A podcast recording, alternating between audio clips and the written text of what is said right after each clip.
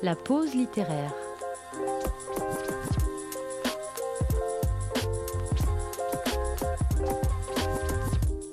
Lecture proposée par Romain.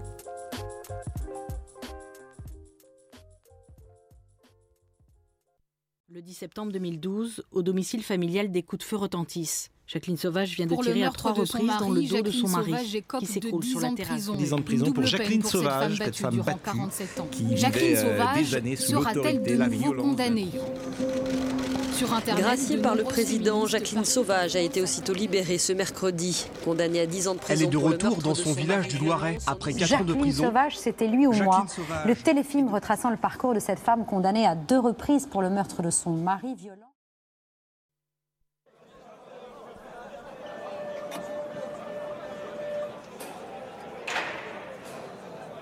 13 septembre 2012, premier jour de prison.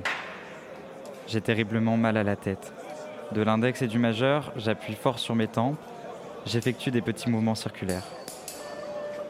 J'aimerais bloquer les pulsations de mon sang, comme s'il se coagulait dans mon crâne pour ne plus réchauffer les mains qui ont armé le fusil Beretta, les pieds qui m'ont mené jusqu'à la terrasse de notre maison, lundi dernier, le 10 septembre 2012, jusqu'à la chaise en plastique blanc sur laquelle, assis, il cuvait son whisky.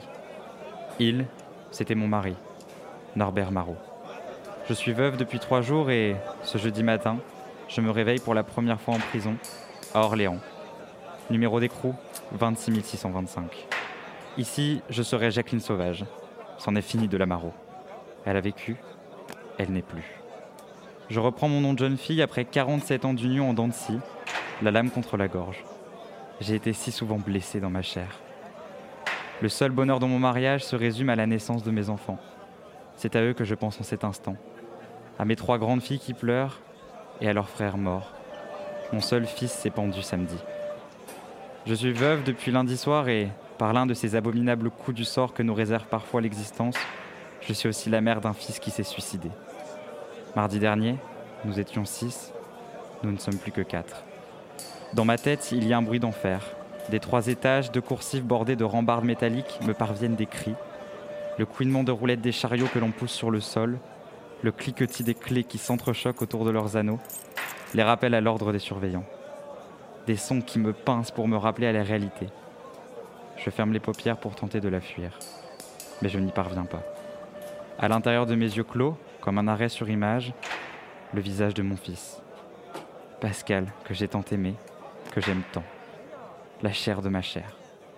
Je n'ai pas eu le temps de lui dire au revoir, de lui dire que, peut-être, j'allais enfin pouvoir me sauver, les sauver. Des larmes coulent sur mes joues, trois jours que je pleure sans m'arrêter. Mon fils. Mon ventre d'un coup se serre. Le chagrin pénètre dans mes entrailles, la faute, aussi, de n'avoir pas su empêcher l'horreur. Qu'y a-t-il de pire pour une mère que de perdre un enfant? Un bruit plus fort dans une cellule voisine me force à ouvrir les yeux. Des murs gris et sales partout autour de moi. Je suis en prison.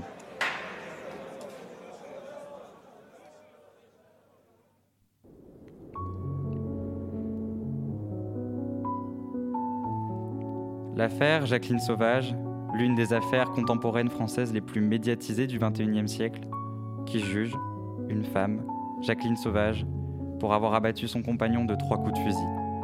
C'est face à cette grande affaire qu'en 2017 paraît le livre de Jacqueline Sauvage, Je voulais juste que ça s'arrête, que j'ai décidé de vous lire aujourd'hui. En plus de cet extraordinaire livre, Yves réalisateur, décide dans un film pour TF1 de raconter l'histoire effarante de cette femme.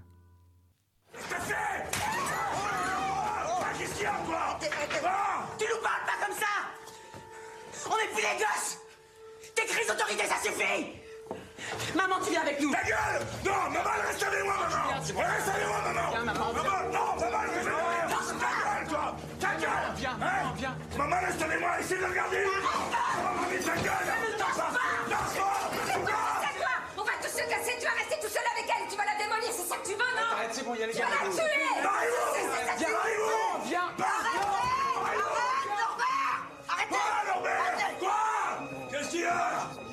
Arrête Arrête de faire oh, Cassez-vous,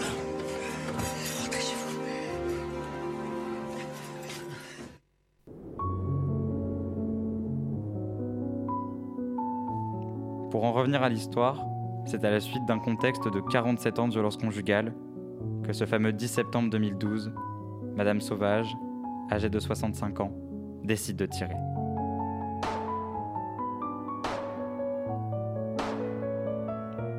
Ici, le livre retrace cette histoire absolument atypique du procès de cette femme, symbole d'une injustice politique. D'un côté, la défense qui cherche à plaider la légitime défense de Jacqueline Sauvage, et de l'autre, la partie civile qui souhaite que Madame Sauvage soit reconnue pour le crime de meurtre avec préméditation. Cette femme encourt donc une réclusion criminelle à perpétuité pour s'être défendue d'un mari trop violent.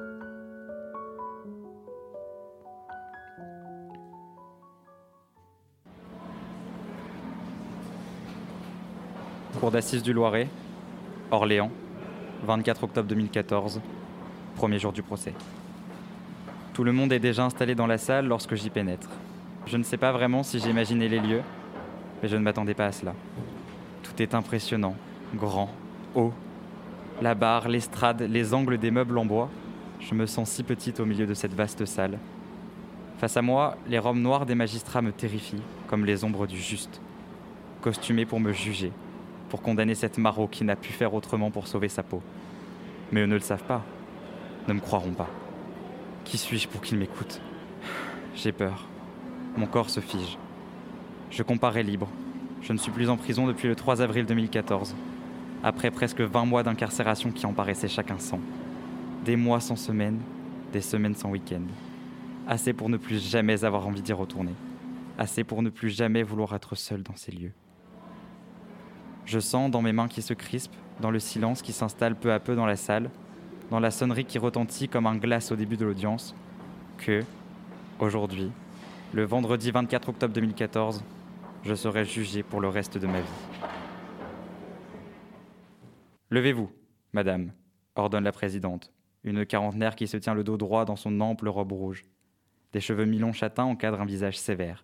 Elle m'intimide, autant que les dizaines de perdus braqués sur moi je ne pourrai jamais leur faire face, leur répondre. À la honte d'être jugé s'ajoute celle de ne pas faire partie de ce monde, de ne pas le comprendre, de faire mal. Je n'y arriverai pas. Je cherche mes filles, mais je sens ma vue qui se trouble. Je décolle de ma chaise, un vertige me prend aussitôt. Durant trois secondes, je vacille sous les regards chevillés à ma silhouette trop lourde, à mes membres gauches parcourus de tremblements. Veuillez décliner votre identité, vos dates et lieux de naissance, votre adresse et votre profession. Je, je m'appelle euh, je m'appelle Jacqueline Sauvage. Je, suis née le, le, 27 décembre 1947 à Melun. J'habite, euh, j'habitais à la selle sur le Biède et, et je suis retraité. D'une voix quasi inaudible, chevrotante à cause des soubresauts intérieurs que je suis incapable de maîtriser, je bute sur chacun des mots les plus simples que je prononce. Je ne parviens même pas à fixer les quatre femmes qui décideront de mon destin, la présidente, les deux assesseurs et l'avocate générale. Je suis paralysé, mon estomac se contracte. J'ai peur de vomir. Je m'accroche en pensée à mes filles assises derrière moi. Cela fait des semaines qu'elles appréhendent l'épreuve, qu'elles ne dorment plus. Pour la première fois, Sylvie, Carole et Fabienne vont devoir raconter publiquement leur calvaire, ajouter ce supplice à ce qu'elles ont déjà enduré m'anéantit. Avouer qu'on a été violé par son père devant les enquêteurs et les juges n'est déjà pas facile, mais dévoiler ses souffrances intimes en présence d'une cinquantaine de personnes, dans une salle sombre et silencieuse, cette idée même me mine. Je ferai tout pour les y soustraire. Je me rassois. Le tirage au sort des six jurés a débuté. Mon avocat récuse deux messieurs et obtient la vérité. Trois femmes, trois hommes. Le poing gauche contre mon ventre. La main droite sur ma joue qui rougit. Je regarde les gens s'installer, me jauger, puis disparaître dans une salle attenante. La cour appelle ensuite les témoins experts. La greffière lit les neuf pages de l'acte d'accusation qui résume le crime et ma personnalité. Un silence pesant règne dans la salle. Je respire difficilement. Mon défenseur m'a prévenu. Les jurés n'ont à aucun moment accès au dossier. La cour d'assises privilégie l'oralité des débats, refait l'instruction à l'audience. Je vais devoir être claire, précise et convaincante pour rectifier les inexactitudes que la greffière est contrainte d'énumérer. Levez-vous, Madame Sauvage. L'ordre me cingle comme un coup de fouet. Je déplie mes jambes cotonneuses, m'approche de la barre en demi-cercle, m'y agrippe de toutes mes forces pour ne pas tomber. Elle est en métal, ma peau moite y laisse des empreintes. Vous êtes mise en accusation pour meurtre avec préméditation. Vous encourez la réclusion criminelle à perpétuité. C'est parti. Le procès que j'attends autant que je le crains vient de commencer. J'ai l'impression d'avoir été tous ces mois dans un couloir sombre, attendant la sentence. Je la vois qui vient. Tout ce temps à pleurer mon fils et attendre, je n'avais que ça à faire. Pouvez-vous nous rappeler, madame, la fin de votre détention provisoire? Le, 3 avril 2014. Je, je suis resté 19 mois et demi en prison. Bien, dans un premier temps, nous allons essayer de vous connaître. Puis nous examinerons les faits et entendrons les témoins experts. Ensuite viendra la plaidoirie de la partie civile, le réquisitoire, l'intervention de votre défenseur. Vous aurez la parole en dernier. Puis, nous nous retirerons pour délibérer. Vous avez compris? Oui. Nous allons donc commencer par votre enfance. Racontez-nous dans quel contexte vous avez grandi.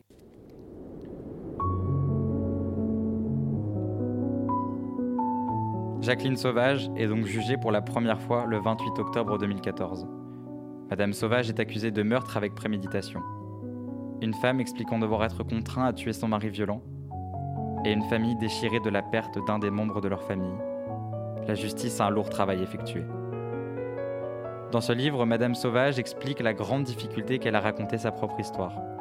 Tant de détails viennent à elle et pourtant, aucun mot n'arrive à sortir. Comment? Comment expliquer 47 ans? 47 ans être frappé par son propre époux. Les filles viennent à un moment témoigner de ce que leur mère a vécu, mais aussi du viol qu'elles ont subi de leur père. Malheureusement, l'épreuve étant minime et la cour jugeant le temps trop long entre les coups qu'a reçu Jacqueline Sauvage et le moment du tir, la légitime défense n'est pas acceptée. Et Madame Sauvage est condamnée à 10 ans. 10 ans de réclusion criminelle pour le meurtre sans préméditation de Norbert Marot. Le choc s'abat sur l'Assemblée et la France réagit. Des manifestations partout dans le pays commencent à avoir lieu, mais révision sur révision, les procès mènent toujours sur la même chose. La culpabilité de cette femme meurtrière. La dernière et ultime chance fut alors mise en place, la demande de grâce présidentielle sous le quinquennat de François Hollande. Le président accepte cette grâce conditionnelle, mais la justice s'y oppose. Il finira donc par demander une grâce totale, libérant Madame Sauvage de son enfer, mais ne lui enlevant tout de même pas son passé horrifique qu'elle raconte si bien dans son livre.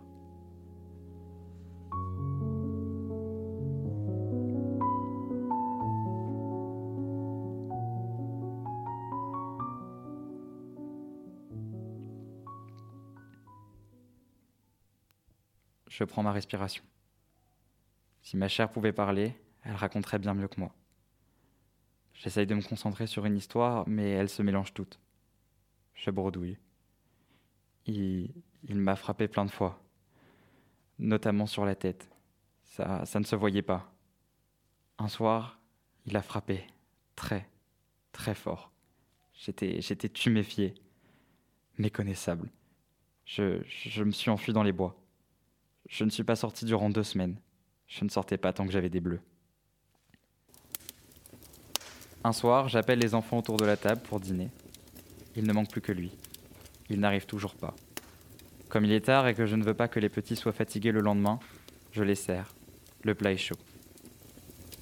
Tout à coup, les pneus de son camion se font entendre sur le gravier de la cour. Puis la portière claque très fort. Je sens mes enfants, comme moi, se raidir.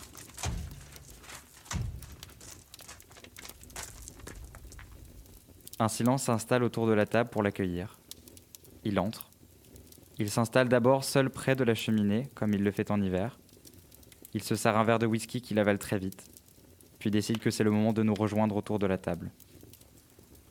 Il s'assoit sur la chaise vide qui trône, dans son assiette. Je le sers. Aucun des petits n'ose toucher son assiette de peur de faire le faux pas qui dégoupillera la grenade. Le coup de fourchette trop bruyant, le pain qui craque dans la bouche, la chaise qui grince par mes gardes. Tout le monde attend religieusement qu'il mange sa première bouchée pour commencer à dîner. C'est lui qui brise le silence en s'adressant à moi. Alors, elle est bien ta nouvelle machine à coudre? Un frisson glacial me parcourt. Comment sait-il? J'ai pourtant pris un crédit à mon nom. Les enfants n'ont plus de chaussettes, plus de vêtements à leur taille. Il faut au moins que je puisse leur en fabriquer. Je reste silencieuse. Rien ne pourra me sauver. Il est hors de lui. Comme je ne dis rien, il répète un peu plus fort. Alors Elle est bien ta nouvelle machine à coudre? Puis, comme je ne réponds toujours rien, Il demande une troisième fois si ma nouvelle machine à coudre me plaît en tapant du poing sur la table. Les enfants sursautent et l'eau tremble dans les verres. Les petits regardent leurs assiettes. Moi, je ne regarde rien. Je baisse la tête. Alors, il se met à hurler très fort. Il dit que je dilapide l'argent qu'il gagne, qu'il faut que les enfants entendent combien leur mère fait n'importe quoi, combien elle devrait avoir honte. Je sais que les mots ne lui suffiront pas, qu'ils ne le calmeront pas. Il doit me punir et passer cette colère sur mon corps. C'est comme ça. Il faut que je regarde, il faut que je le surveille. Il peut faire n'importe quoi, je le sais. Quand je relève la tête vers lui, il a son assiette dans la main droite, prêt à la lancer sur moi. Je ne peux pas l'éviter. Elle atteint ma joue. Carole me regarde avec de grands yeux apeurés. Je lui demande d'emmener ses frères et sœurs jouer. Ne, ne vous inquiétez pas, mes chéris, tout va bien. Maman a fait une bêtise et elle doit en parler à papa. Je reste seul avec lui. Les assiettes volent, les coups, les insultes. Finalement, je me réfugie dans la penderie pour ne pas me prendre les assiettes des enfants, qu'il se met à jeter contre les murs. Partout. J'entends qu'il se calme, mais j'ai peur pour les enfants. Je n'aime pas les savoir seuls avec leur père quand ils se transforment, quand ils s'énervent. Alors, dès que j'entends la porte de la maison se refermer sur lui, je cours jusque dans la chambre des petits pour les rassurer. Ils ont peur. Ils tremblent. Et puis ils n'ont rien mangé. Vite, je vais dans la cuisine et je leur rapporte des gâteaux. Regardez, les enfants, c'est comme un goûter d'anniversaire. En les regardant manger, me faire des câlins comme pour me dire On sait, maman. Je me mets à pleurer. C'est doux, c'est innocent. Ça vaut toute la haine que m'a envoyé Norbert à la figure. La scène se reproduit d'autres fois. Et chaque jour passé avec Norbert m'épuise un peu plus. Un matin, alors que je fais la vaisselle, il entre dans la cuisine hors de lui. Les enfants sont à l'école. Nous n'avons pas assez d'argent, il me le reproche. Moi, dos à lui, je ne dis rien. Je n'ai rien dépensé, sauf peut-être pour les fournitures scolaires. Mais mon silence ne le calme pas. Il continue à hurler que je suis une bonne à rien, que je fais la poule de luxe et que je profite de son argent. Il poursuit jusqu'à venir se poster à côté de moi. Soudainement, je sens une douleur fulgurante faire exploser mon visage. Il vient de m'asséner un énorme coup. Je tombe à terre. En larmes, le nez en sang. D'autres coups vont venir. Je rampe hors de la cuisine à quatre pattes comme un animal apeuré. Je n'en peux plus. Je veux appeler à l'aide. J'attrape en courant le téléphone. Je veux composer un numéro, mais je ne sais pas lequel. Je n'ai plus personne à appeler. Je n'ai que 33 ans, pourtant.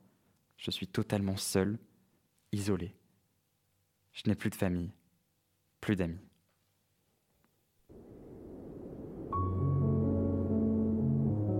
Dans ce livre, comme vous venez d'en entendre une partie, l'autrice Jacqueline Sauvage nous introduit dans l'histoire qu'elle a vécue.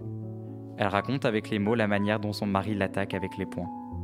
Cette façon donc de nous raconter qui se trouve dans le film avec le moment de la machine à coudre. Elle te plaît ta nouvelle machine à coudre.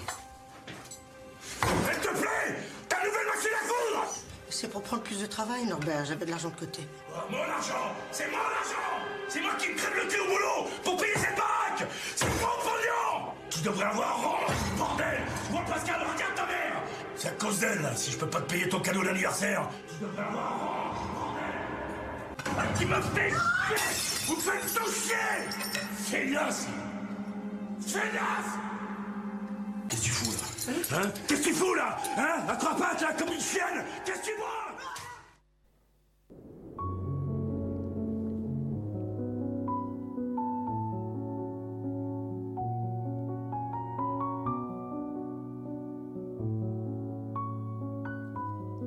Et malheureusement, Jacqueline Sauvage n'est pas la seule à subir sa violence. Hommes comme femmes, ils sont beaucoup trop nombreux à subir cette pression psychologique et physique de leurs partenaires sans être entendus par la justice. Ce livre, aussi poignant soit-il, est le fruit d'une vie qui ne devrait pas se vivre. Maintenant, pour les quelques minutes qu'il me reste, je vais vous lire l'avant-dernier chapitre de ce livre, en espérant vous avoir donné envie de lire le reste de cette œuvre écrite par une femme si forte, qui a mené un combat tous les jours pour rester en vie.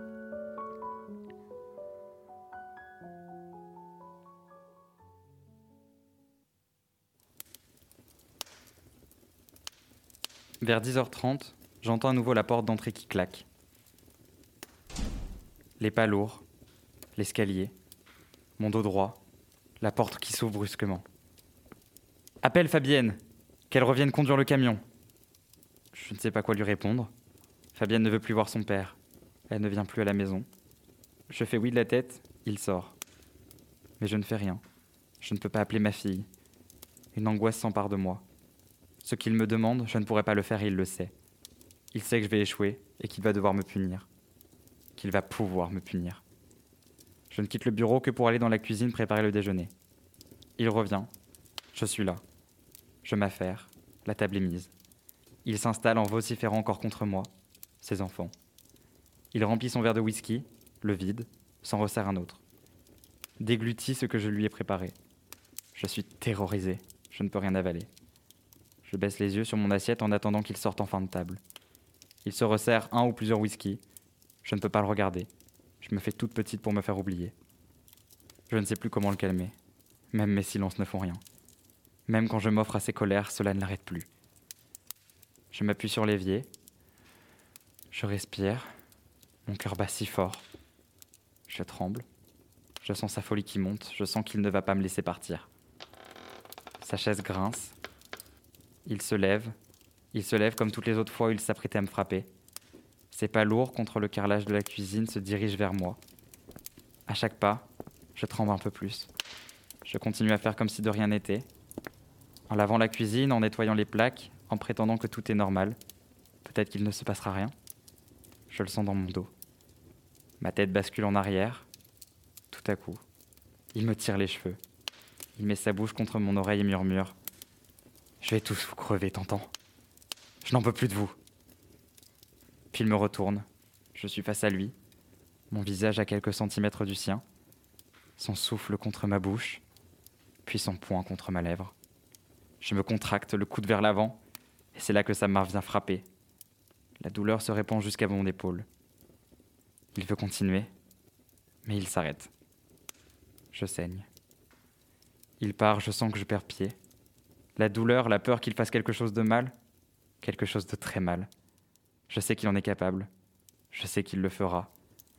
Mais mes mains tremblent. Que dois-je faire? Par quoi commencer? Me soigner. Je passe de l'eau froide sur ma lèvre. J'ai trop de tremblements. Il faut que ça s'arrête. Il faut que je reprenne mes esprits. Deux styles Nox, ou trois, je ne sais plus. J'essaie de respirer. Je marche difficilement jusqu'à ma chambre. Les médicaments m'assomment. Je m'endors d'un seul coup. Même si, en définitive, je dormirai plus de 4 heures dans un état plus que colmateux, cette accalmie me semble de courte durée. Ce sont ces cris qui me réveillent. Il tambourine à la porte, donnant des coups de pied dedans de plus en plus violemment pour l'ouvrir. Il casse de l'extérieur la poignée de la porte de la chambre. Je suis terrifié. Il me demande d'ouvrir. Je ne sais pas quoi faire, il me fait peur. Finalement, j'ouvre. Il entre en trombe et se précipite vers moi. Il hurle, mais je ne perçois qu'à peine ce qu'il dit. Les médicaments m'empêchent d'émerger rapidement. J'entends. Va-t'en, va retrouver tes putains de filles, ton connard de fils. Puis voyant que je ne réagis pas tout de suite, il m'attrape les cheveux et me soulève.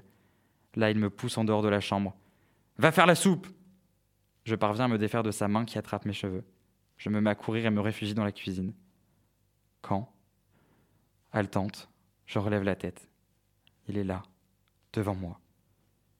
Aussitôt, je relève les mains et les pose sur mon visage pour me protéger des coups. Je suis terrorisé. En proie à une rage folle, il m'arrache ma chaîne en or, me frappe à nouveau. Ma lèvre saigne. Je me retiens aux plaques de cuisson, prostré. Quand je parviens à reprendre mes esprits, je cours dans ma chambre. En boule, j'attends que l'orage passe. Je prie pour qu'il m'oublie. C'est là que tout a changé. C'est là que quelque chose d'inconnu en moi s'est réveillé. Quelque chose qui m'a commandé qui a pris possession de moi. J'ai obéi. J'ai obéi à cette voix qui me disait C'est lui ou toi, Jacqueline. C'est tes enfants ou toi. Dans mon corps, les blessures ont ravivé les souvenirs de ces coups. J'ai revu mon Pascal, le dos coincé contre le mur. J'ai revu le visage de Fabienne dans cette gendarmerie. Je l'imaginais toucher mes filles. Je me suis levé, j'ai pris le fusil, et mécaniquement, comme obéissant à un instinct de survie que je n'avais encore jamais connu, je suis ressorti. Je me suis dirigé vers la chambre. Couloir, terrasse, trois coups.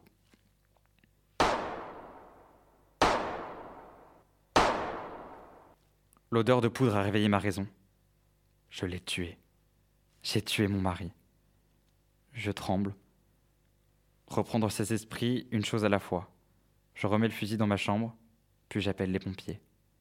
J'ai tué mon mari. Après avoir parlé et tenté de raconter au mieux ce qui s'était passé ce soir-là, mes avocates ont plaidé. Elles ont montré que je n'ai pas eu le choix. J'apprendrai en plus que Norbert avait profité de mon sommeil pour me subtiliser mes clés de voiture et ma carte de crédit, me laissant donc à sa merci. Elles ont expliqué que le réveil des femmes battues, sous emprise, venait souvent trop tard. Trop tard. Dans leurs mots, j'ai mieux compris ce que j'avais vécu, quel mécanisme s'était emparé de mon cerveau. Pour autant, ceux qui savent, les experts, ne se sont pas déplacés pour l'expliquer aux jurés, mal payés par la justice, m'a-t-on dit. Leur absence, moi, je l'ai payée. La présidente m'ordonne de me lever. L'accusé prend la parole en dernier. Il me semble que je vais défaillir. Mes jambes sont endormies par la station assise, mon corps raidi par l'angoisse, alourdi par un trop plein de chagrin. Je tiens la barre du box et à deux mains, j'approche mes lèvres du micro. Je. Je veux demander pardon à la sœur de mon mari, Christiane, pour ce que j'ai fait. Je me retourne vers elle, accroche son regard, elle acquiesce, en larmes. J'aimerais retrouver mes filles, mes petits-enfants. Je ne peux rien ajouter. Je sais que j'ai mal agi. Je sais qu'il ne faut pas tuer. Les jurés, j'en suis sûr, ont compris que je regrette mon geste. Il est 17h45. La cour se retire pour délibérer.